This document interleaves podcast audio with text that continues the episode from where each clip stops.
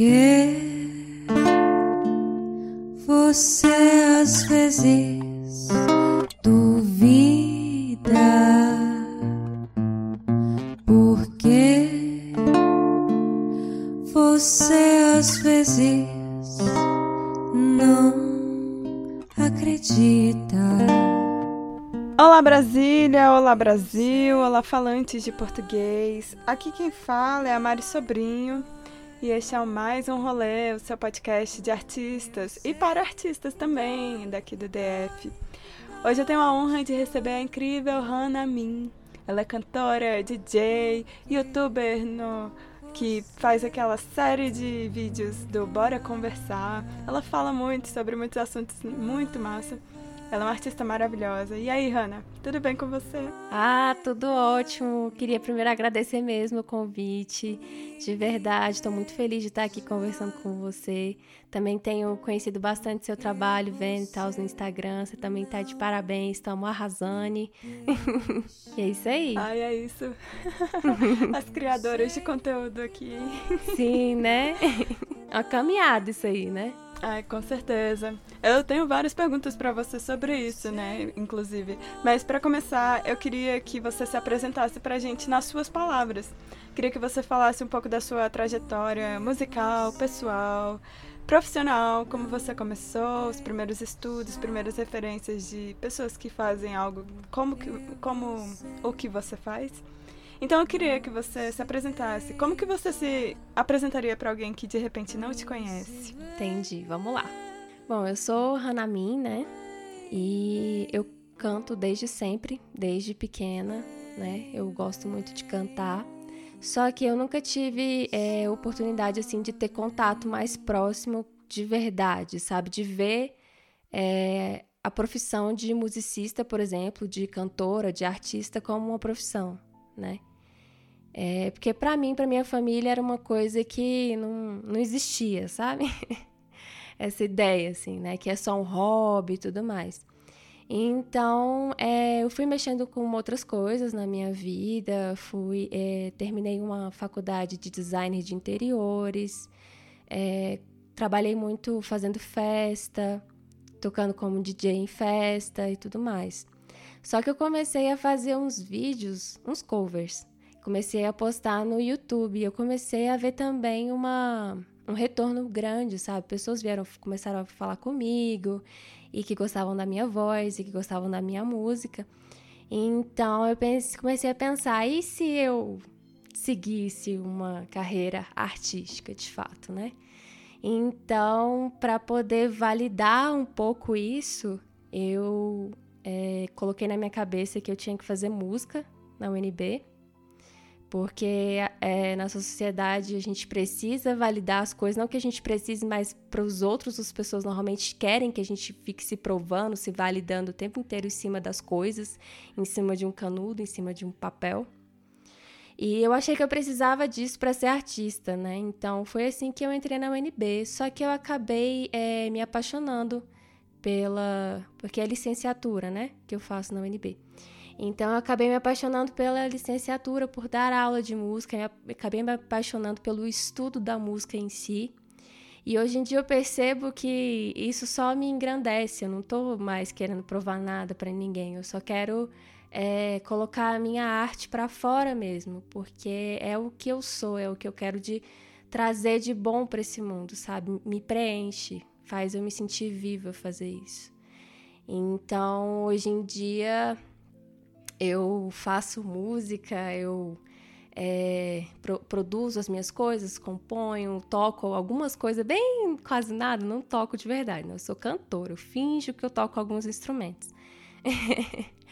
Mas é, também tenho Bora Conversar, que eu gosto de conversar com as pessoas, de explicar, de falar como é que é, foi a minha trajetória, falar como é que eu me sinto, dar alguns exemplos de coisas que eu consegui solucionar na minha vida, que talvez possa ajudar alguém, né? Também eu tenho uma vontade muito grande de fazer dessa sociedade uma sociedade mais saudável, sabe? E aí eu tento fazer isso por todos os lados da, artísticos que eu tenho, que eu posso, é, eu tento transmitir isso para as pessoas.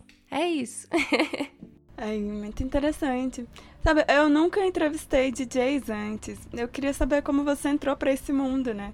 Como você começou a entrar nessa cena, fazer shows e festas? Como que, como que é? Bom, como é que comecei? Foi assim. É, eu estava em casa com a minha irmã e aí a gente tava ouvindo umas músicas, né, e tal, de mulheres fodas, não sei o que. A minha irmã, é, a Lana Morim, ela tem um conhecimento incrível, assim, de... Ela consegue encontrar umas músicas que muito loucas, muito desconhecidas, assim, que, sabe, de gente que tá fazendo umas coisas assim muito nova, muito massa. E aí ela me mostrando essas bandas fodas e tal, e ela veio com essa ideia de fazer uma festa para poder divulgar o trabalho dessas mulheres que são incríveis, né? Então a gente criou a Vibe das Minas. E assim a gente fez umas três festas, mais ou menos, até que ela teve que se mudar daqui de Brasília, né? Ela foi fazer um mestrado lá nos Estados Unidos. E eu fiquei aqui em Brasília. Então eu continuei trabalhando só como, como já, eu já trabalhava como DJ nas próprias festas que eu fazia, né? E depois a galera começou a conhecer meu trabalho por conta das festas que eu fazia e começou a me chamar para tocar em outros lugares e em outras festas. Até que eu comecei a até que eu comecei a fazer festa novamente, que foi a festa Xena, que era uma festa para mulheres lésbicas daqui de Brasília. Não só para mulheres lésbicas, né? Público de todo canto ia para festa, mas é assim, a decoração, o sentido, a fala, as músicas, a, a intenção era voltada para mulheres lésbicas, né? E bom, era muito incrível, já cheguei a tocar no carnaval, né? Aquela sensação de um monte de gente pulando e batendo palma e dançando com você. É muito, eu sinto muita falta disso, né? Porque agora, nesse período de pandemia, não tem como eu fazer esse tipo de coisa, né? Não tem festa, não tem show para tocar, não tem evento, não tá tendo essas coisas, né? Então, assim, tenho sentido muita falta, de verdade. Mas é uma carreira maravilhosa, assim. É bem legal mesmo. que massa. Nossa, você foi falando aí das festas, deu uma, deu uma lágrimazinha aqui. Que saudade de um carnaval, meu Deus do céu. É, eu queria te perguntar se você consegue lembrar da história de algum show muito massa, assim, da sua vida que te marcou e você sempre lembra e é uma memória muito boa. Algo assim que foi tipo divisor de águas, não sei. ah, eu acho que tocar para um bloco de carnaval que eu toquei no bloco da Rebu de carnaval. E aquele tanto de gente pulando, sabe? É, de, tipo, gritando, assim. É, é, é muito bom, é muito gostoso. E eu cheguei a não só tocar como DJ nesse dia, como eu cantei também, sabe? Uma música. Então, eu acho que tocar no carnaval é a energia mais gostosa que tem. De verdade, de verdade. Mas tiveram vários momentos, assim. Também, tiveram, também teve aqueles momentos é, um pouco complicados de quando você está começando, que você vai tocar e, e ainda não tem muitas pessoas na plateia. Aí você fica sem graça, não sabe como é que faz, mas assim, se você toca do mesmo jeito, eu tocava, né, para duas, dez pessoas, tal, mas tocar para uma multidão de pessoas é uma experiência bem incrível de verdade. É, acho que todo músico vai tocar para uma sala vazia em algum dia, né? Não sei também. Sim. verdade. É, a gente vai passar por isso. É, a gente tem uma coisa em comum, Hannah. A gente é musicista e também trabalha com a criação de conteúdo digital, né? Uhum. Como que você se encontrou nessa profissão? Como que você descobriu que era uma coisa muito legal que você queria fazer? Então, eu me encontrei nessa profissão assim no meio da pandemia porque, é, como eu disse, eu sempre quis trazer coisas boas para esse mundo. E como a gente está numa expectativa é, bem amedrontadora, digamos, né? Porque muitas pessoas estão perdendo suas vidas, né, é, com essa doença, com essa pandemia e tudo mais. Então, quando começou isso, eu fiquei com muito medo. Eu fiquei com muito medo de morrer Fiquei com medo de perder as pessoas que eu amo. E nessa sequência de, de morrer é porque eu sempre quis trazer coisas boas para esse mundo. Não que eu não tenha trago antes, mas eu queria atingir realmente mais pessoas, né? E eu acho que o que eu vivi até hoje, né, eu utilizo a minha experiência como exemplo. Eu tive isso, senti isso assim, eu tenho depressão, eu tenho ansiedade, eu lido dessa forma, eu faço desse jeito. E assim, as pessoas são diferentes, né?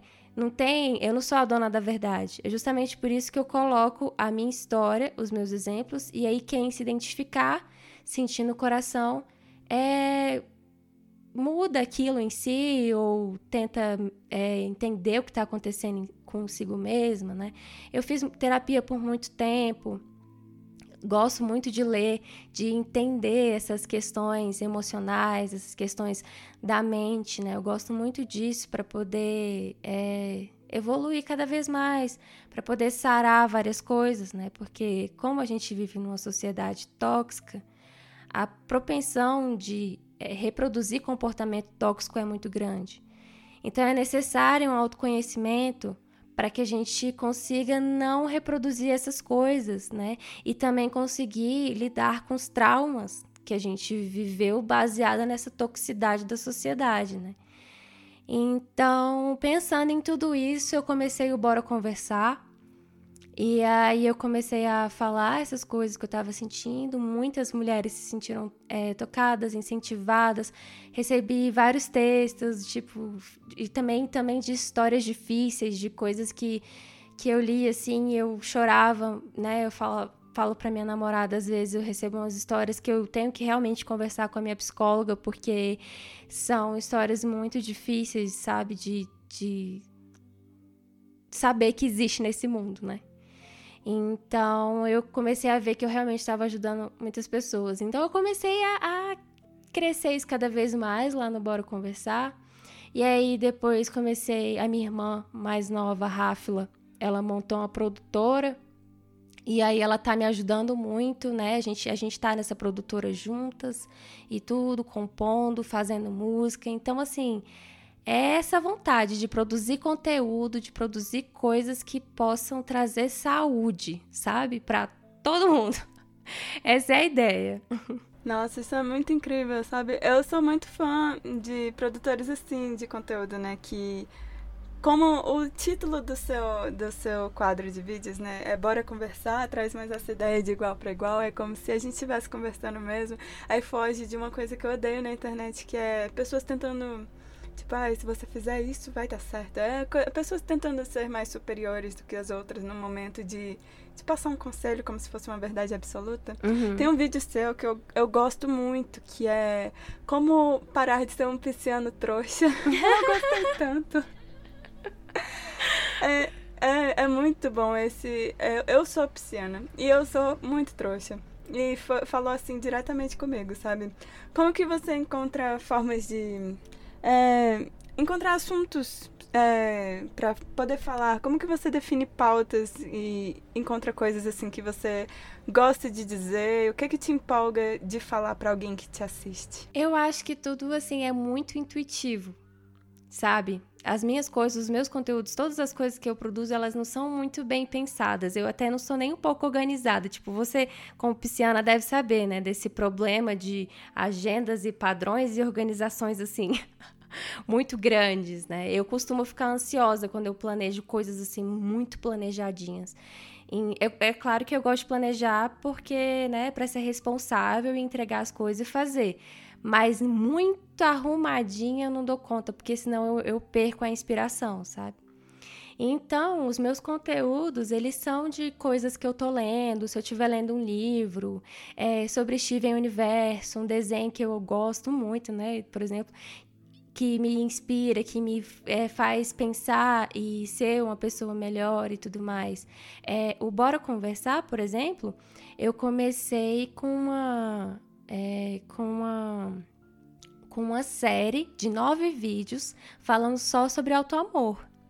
Porque eu me odiava, e hoje em dia eu me amo. Mas isso foi uma trajetória, isso não aconteceu da noite para o dia. E eu sei que eu posso me amar cada vez mais, eu posso aprender a me amar cada vez mais, assim como eu posso aprender a amar cada vez mais toda a existência em si.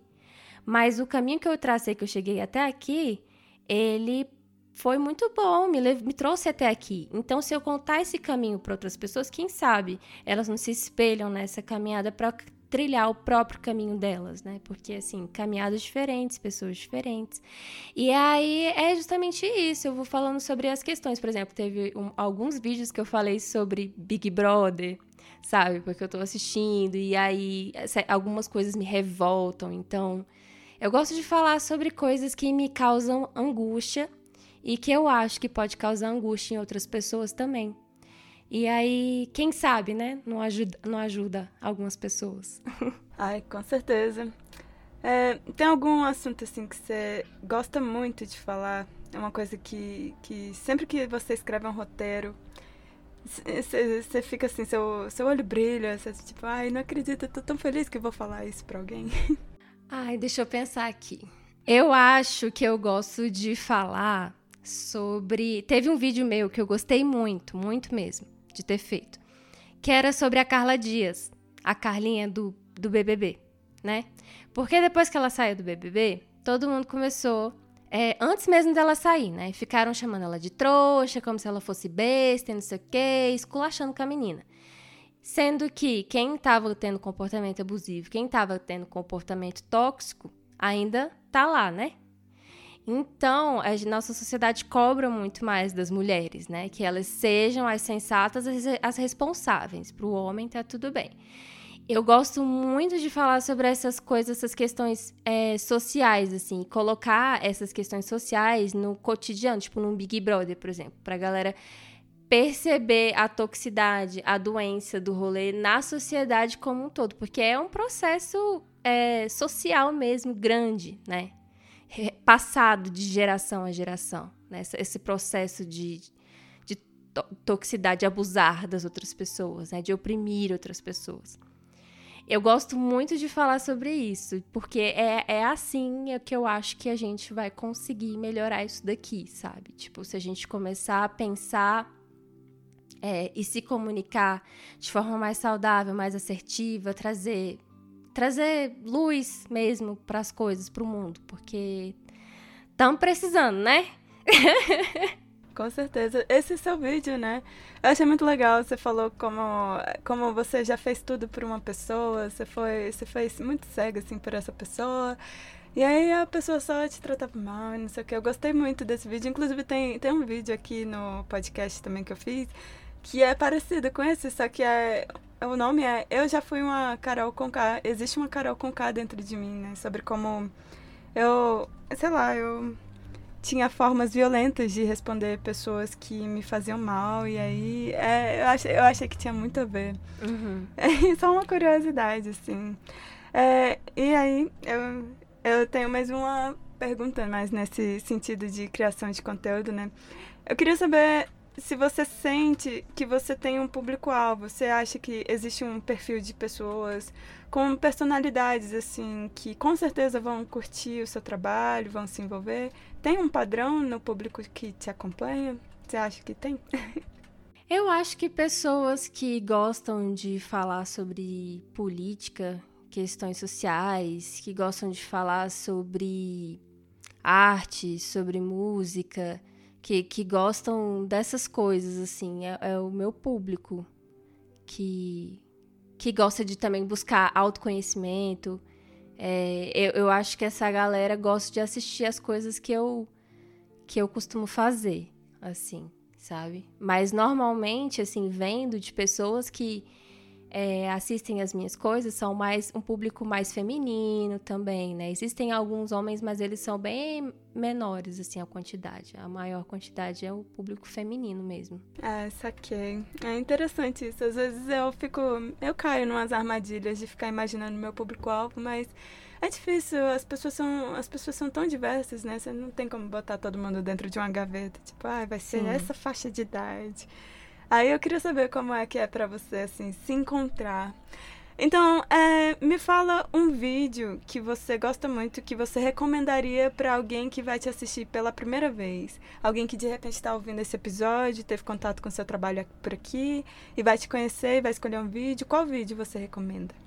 Eu acho que depende muito do que, que a pessoa está procurando. Mas o meu vídeo preferido é o vídeo do Steven Universo porque é um vídeo que fala sobre todo o, processo, assim, para você, igual você estava falando, por exemplo, da Carol com K.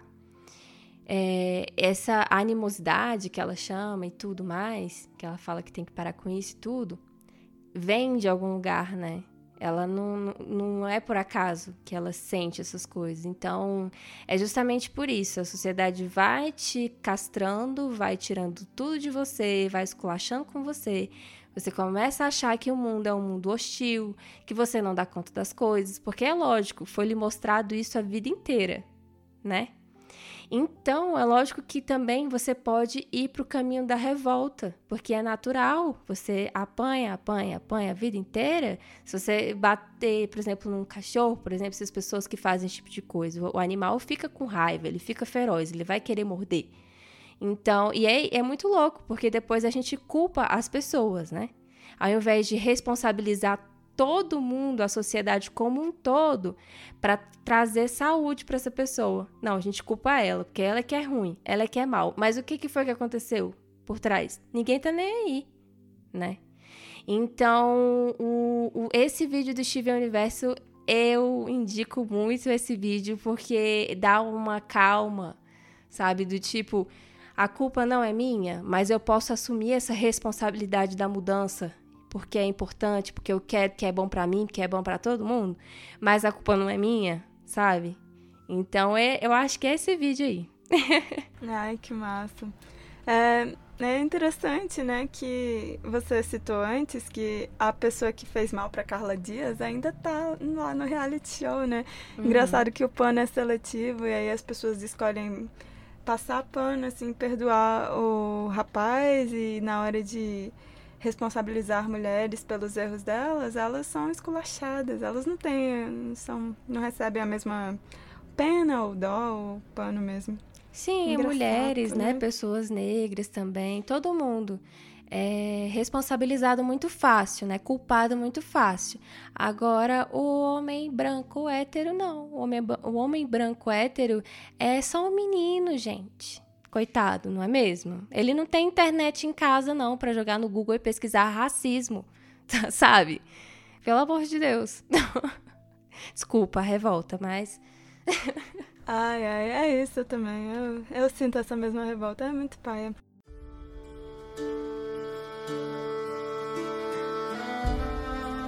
Bom, eu queria agora falar exatamente sobre a área de assuntos que eu não entendo nada, sobre a bruxaria. Sabe, eu vejo que você fala muito de astrologia, você vai para esses esses assuntos que, que eu sinceramente sou muito ignorante. É como se eu não tivesse internet em casa. Mas é, eu queria saber como que entrou na sua vida e como que você foi se apaixonando por esse por esse campo de assuntos. Quando eu era mais nova, eu cheguei a me interessar por esse lado da bruxaria. Eu tinha uma amiga na escola que ela era bruxa. E eu comecei a me interessar por isso. A minha irmã também, depois de um tempo, também começou a praticar bruxaria. E eu fiquei bem interessada. Só que o tempo foi passando e acabou que eu conheci o budismo. E aí eu fiquei praticando o budismo por um longo período da minha vida, desde os 17 até mais ou menos os 25 anos, por aí. E assim, era muito legal, eu gostava de fazer daimoku, que era oração budista, eu me sentia muito bem em tudo.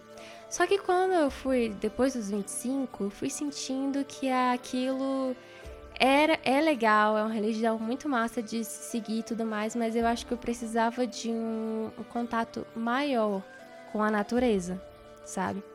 Que é justamente isso que a bruxaria traz. A bruxaria ela traz um contato com a natureza, a natureza em si, em todos os aspectos da existência da natureza. É por isso que eu costumo dizer que bruxaria não é religião. Existem religiões dentro da bruxaria, mas bruxaria é você fazer um chá, você plantar uma árvore, você é, tentar fazer, por exemplo, um ritual. Um, o que, que significa um ritual?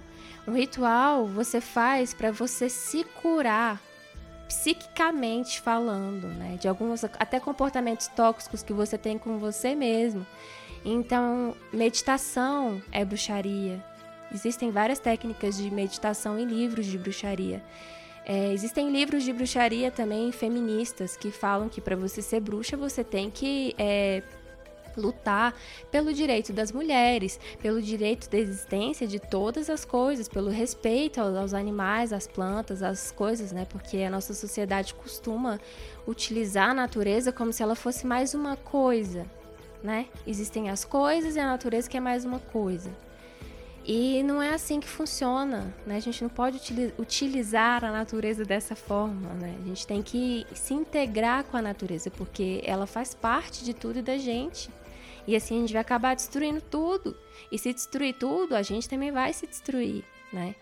Então a bruxaria, ela, ela, ela pega, ela fala sobre isso. E, e, eu vejo que as pessoas têm muita receio, assim, tem gente que tem muito receio, que, ai meu Deus, bruxaria do cão, do demônio, isso aqui, tá, tá, tá. E não tem nada a ver. bruxaria é só amor, é só esse contato com a natureza, né? Então, é. É claro que existem modos de você administrar essas energias da natureza de forma para fazer coisas negativas, se você quiser. Do mesmo jeito que você pode fazer coisas negativas, positivas, você também pode fazer coisas negativas com isso.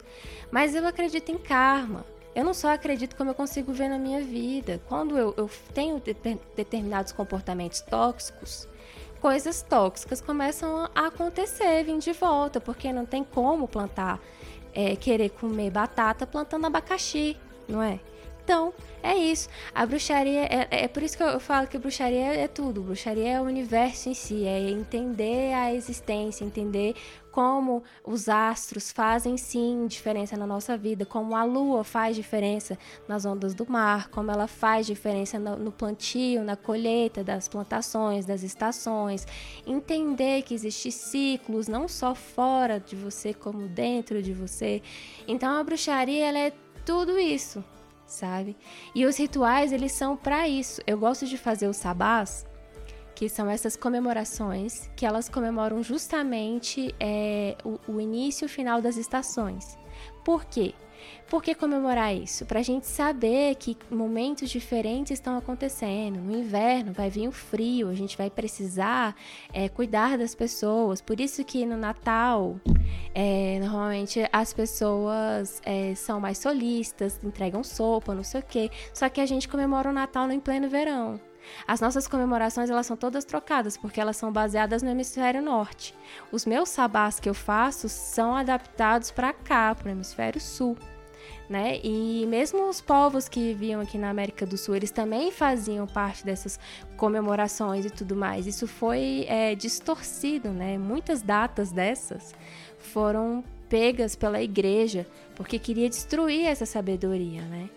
Principalmente vinda das mulheres. Então, coisa muito ruim, né? Demonizaram totalmente essa filosofia de vida, eu chamo assim, esse, esse sabe, essa, conexão, né?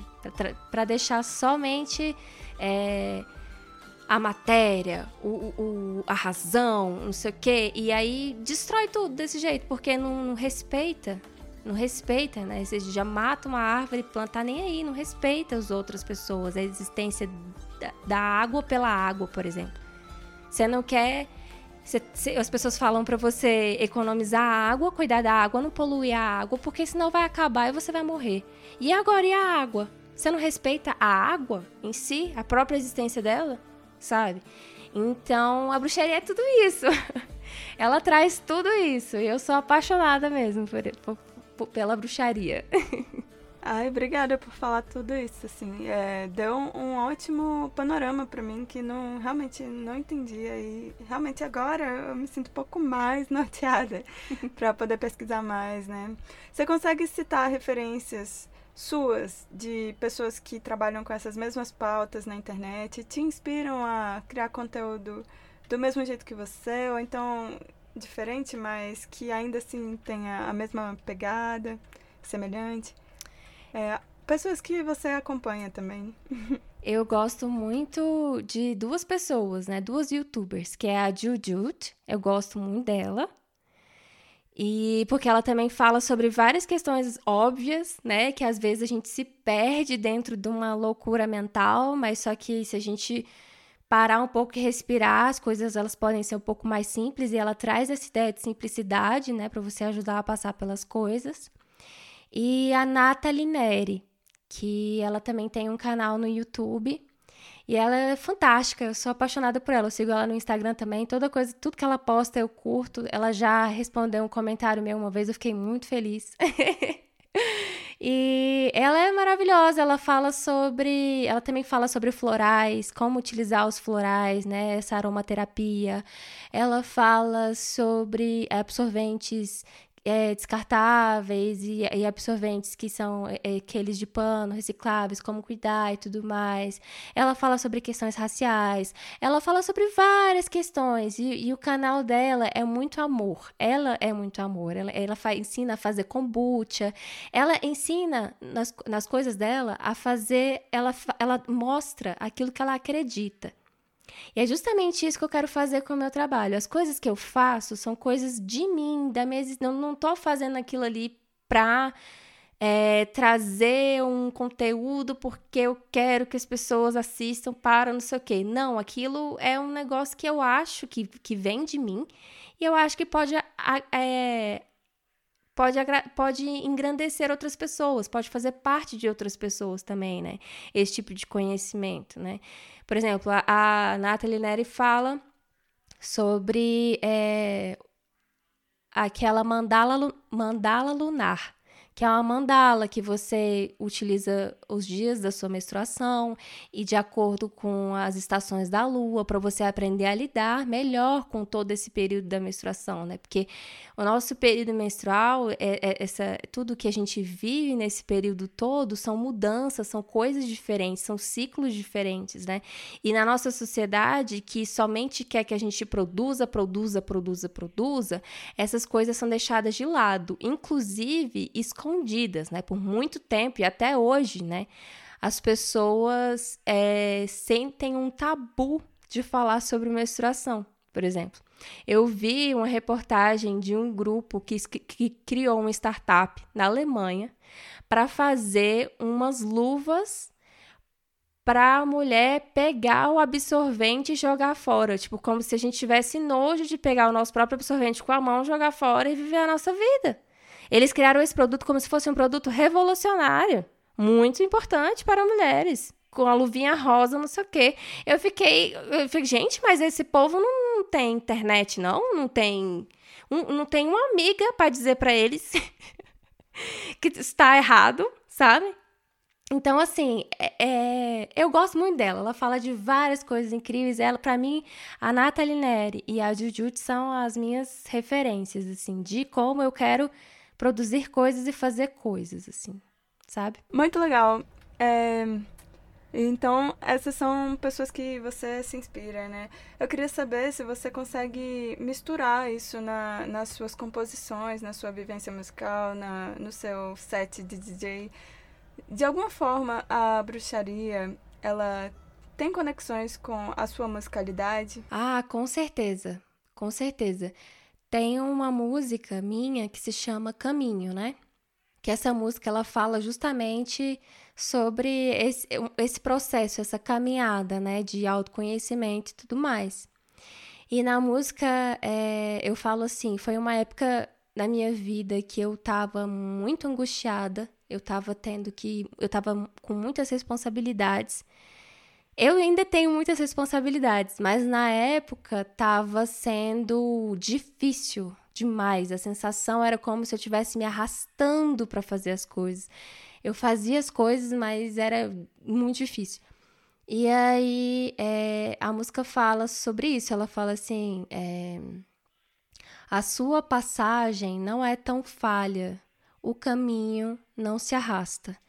No sentido de tipo a sua passagem ela não é, é a sua passagem pela aqui pela terra pela existência ela não é tão falha como normalmente as pessoas tendem a querer que você acredite ou a fazer porque às vezes a gente duvida tanto da gente o tempo todo né por conta dessa, dessa comparação, competição, é, porque você tem que produzir o tempo todo, porque o seu valor não está em você em si, o seu valor está nas coisas que você faz, então se você não faz nada, você não tem valor nenhum, sabe? Então, tudo isso tá, tá englobado, assim, dentro das minhas coisas, sabe? Que eu faço, tipo, de música, né?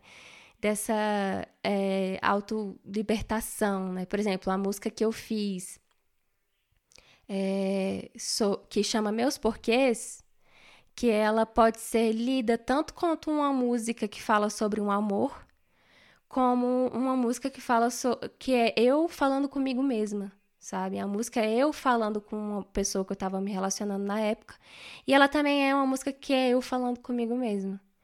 Então, todas as minhas músicas, elas, elas tendem a ter essa coisa que eu acredito. Por exemplo, eu fiz uma música que ela fala somente sobre amor mesmo, mas ela fala sobre amor de forma saudável, de forma é, que, que traz essa questão da, da saúde mesmo, sabe? Porque é o que eu quero falar, sabe? É isso que eu quero passar para as pessoas.